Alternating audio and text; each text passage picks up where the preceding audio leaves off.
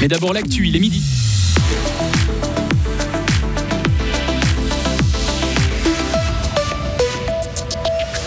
Prendre un bus, un train ou un tram en chaise roulante, c'est encore très compliqué en Suisse. Confédération, cantons, communes et entreprises de transport sont pointés du doigt. La COP28 débute aujourd'hui à Dubaï, une conférence mondiale sur le climat présidée par un baron du pétrole. Quelle lueur d'espoir trouvée dans ce sommet? Petite clé de lecture dans ce journal. Alex Simonet, à quelques heures de s'élancer à Beaver Creek, le fribourgeois n'est plus un inconnu parmi les acteurs du cirque blanc.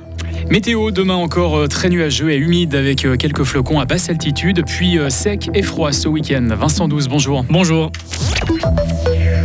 L'accessibilité au transport public présente des lacunes béantes et parfois effrayantes. Dénonciation ce matin à Berne d'inclusion handicap. La Confédération, les cantons, les communes ainsi que les CFF avaient jusqu'au 31 décembre 2023 pour rendre l'accès au transport public accessible aux personnes handicapées. Un délai de 20 ans avait été fixé en 2004.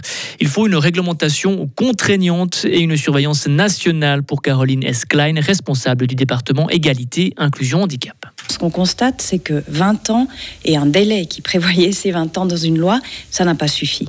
Donc maintenant, il faut tirer les conséquences. On a une révision de la loi sur l'égalité des personnes handicapées qui va être mise en consultation ces prochaines semaines.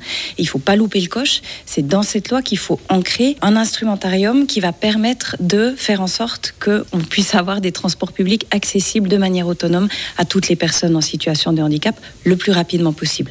Donc ça sous-entend effectivement un nouveau délai, des instruments de contrôle, des sanctions et puis surtout des contrôles intermédiaires pour s'assurer qu'on n'ait pas de nouveau une situation, des années s'écoulent, où on ne fait rien et tout d'un coup on dit Oups, ben on n'y est pas arrivé. Co-présidente d'inclusion handicap, la vaudoise Verena Kuonen témoigne des difficultés qu'elle rencontre quand elle va prendre le train. Les lignes de guidage au sol ne suffisent pas ça traîne les pieds, comme on dit en français. Maintenant, il faut un bon coup d'accélérateur, mais maintenant, on n'est pas à la proportionnalité, on est tout simplement au courant ce qui devrait se faire pour que nous, on puisse voyager plus ou moins autonome. En tant que personne aveugle et malvoyant, nous ne serons jamais complètement autonomes. Mais au moins, nous donner la possibilité d'être le plus autonome possible. Voyez, par exemple, moi, quand je prends un train, s'il n'y a personne sur le quai de gare, il n'y a pas de porte qui s'ouvre, il n'y a pas de signal, je ne sais pas où est la porte. Je fais comment? Je regarde passer mon train, d'ailleurs, ce qui est déjà arrivé. La loi fédérale sur l'égalité pour les handicapés doit être révisée ces prochains mois. Il neige en ce 30 novembre, mais la Suisse s'est bien positionnée pour affronter l'hiver, selon le directeur de BKV, même si la situation est encore tendue sur le marché de l'énergie, avec des prix qui atteignent des pics élevés, dit-il. Les réservoirs d'eau et de gaz sont bien remplis. L'intelligence artificielle au service de l'écologie. Des scientifiques de l'EPFL ont mis au point un modèle d'intelligence artificielle qui reconnaît sur les images satellites de l'Agence spatiale européenne les objets plastiques flottant sur l'eau. La détection reste précise, même en cas de brume par exemple. Cet outil pourrait permettre d'éliminer les déchets avec des navires. Le projet a été mené en collaboration avec une université néerlandaise pour un salaire minimum de 23 francs de l'heure. C'est ce que demande une initiative cantonale fribourgeoise. Munie d'un peu plus de 8000 signatures, elle a été remise ce matin à la chancellerie d'État. Le texte est porté par une coalition qui réunit les syndicats et les partis de gauche. L'heure sera au bilan et il est mauvais. Des centaines de pays du monde entier se réunissent depuis aujourd'hui à Dubaï pour la COP28. Ils réaliseront cette année l'inventaire de leurs efforts depuis l'accord de Paris et devront se fixer de nouveaux objectifs.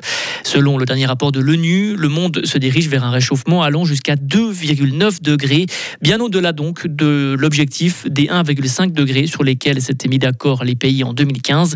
Autre enjeu de ce sommet mondial, la mise en place d'un fonds mondial pour compenser les pertes et les dommages subis par les pays les plus touchés par les conséquences du réchauffement climatique. Écoutez la sociologue de l'Université de Fribourg, Oriane Stroud. La question, c'est qui paye, combien, selon quelle logique, est-ce que c'est obligatoire ou pas de payer, qui a droit, selon quelle logique, etc. Et là, il y a un gros enjeu aussi symbolique de dire est-ce que les pays du Nord vont reconnaître leurs responsabilités envers les pays du Sud par rapport au changement climatique? Clairement, ça va pas vers ça, mais on entend des voix du Sud de plus en plus euh, se mobiliser pour montrer comment est-ce que cet outil peut être sauveur pour les Suds ou au contraire peut être un nouvel outil de colonialisme financier qu'il faudrait éviter à tout prix. Quand on sait que ce sommet mondial se tient aux Émirats arabes unis, un producteur de pétrole, et que le président de la COP est lui-même patron d'une compagnie active dans le secteur, peut-on vraiment avoir de l'espoir? Je pense que la voix qui est donnée aux communautés indigènes et aux pays du Sud est positive. On parle beaucoup de ce président, etc. Donc il y a quand même une prise de conscience aussi de ces enjeux qui dépassent euh, ce qu'on voit d'habitude en termes de qui prend les décisions, pourquoi, etc. Alors euh, c'est clair que les 1% dont on parlait plus tôt, ils y seront. Mais je pense que médiatiquement, il y a un intérêt à parler et du pouvoir de ces, euh, de ces lobbies pétroliers et de faire entendre les voix des plus pauvres. Et là, il y a peut-être un intérêt, je dirais, plus que dans qu'est-ce qui va se décider sur place, qui souvent n'est pas contraignant pour les pays et donc a une incidence relativement limitée. La Suisse est présente à cette COP. Elle sera notamment représentée par les conseillers fédéraux Alain Berset et Albert Rusty. À 12h30, ne manquez pas notre entretien complet avec Oriane Strud. En sport, Alexis Menet a un jour de débuter euh, sa saison de ski alpin. Le Fribourgeois s'élancera pour la première fois de l'hiver sur une descente demain à Beaver Creek aux États-Unis.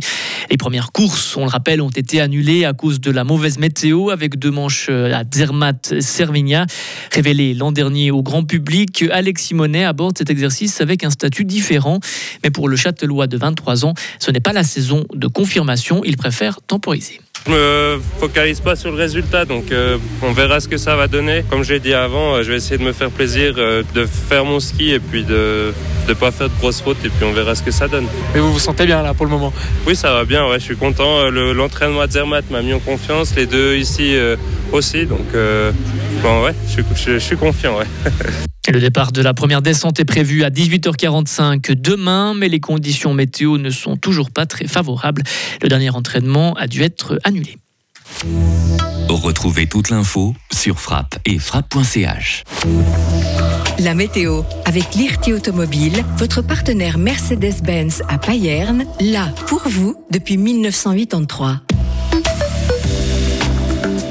Un temps couvert avec des précipitations fréquentes en cours de journée. Limite neige en forte hausse entre 1500 et 2000 mètres. 5 degrés aujourd'hui. Demain vendredi très nuageux. Précipitations intermittentes avec une limite neige vers 1000 mètres pour vendredi. 3 degrés euh, à l'aube. 6 degrés demain après-midi.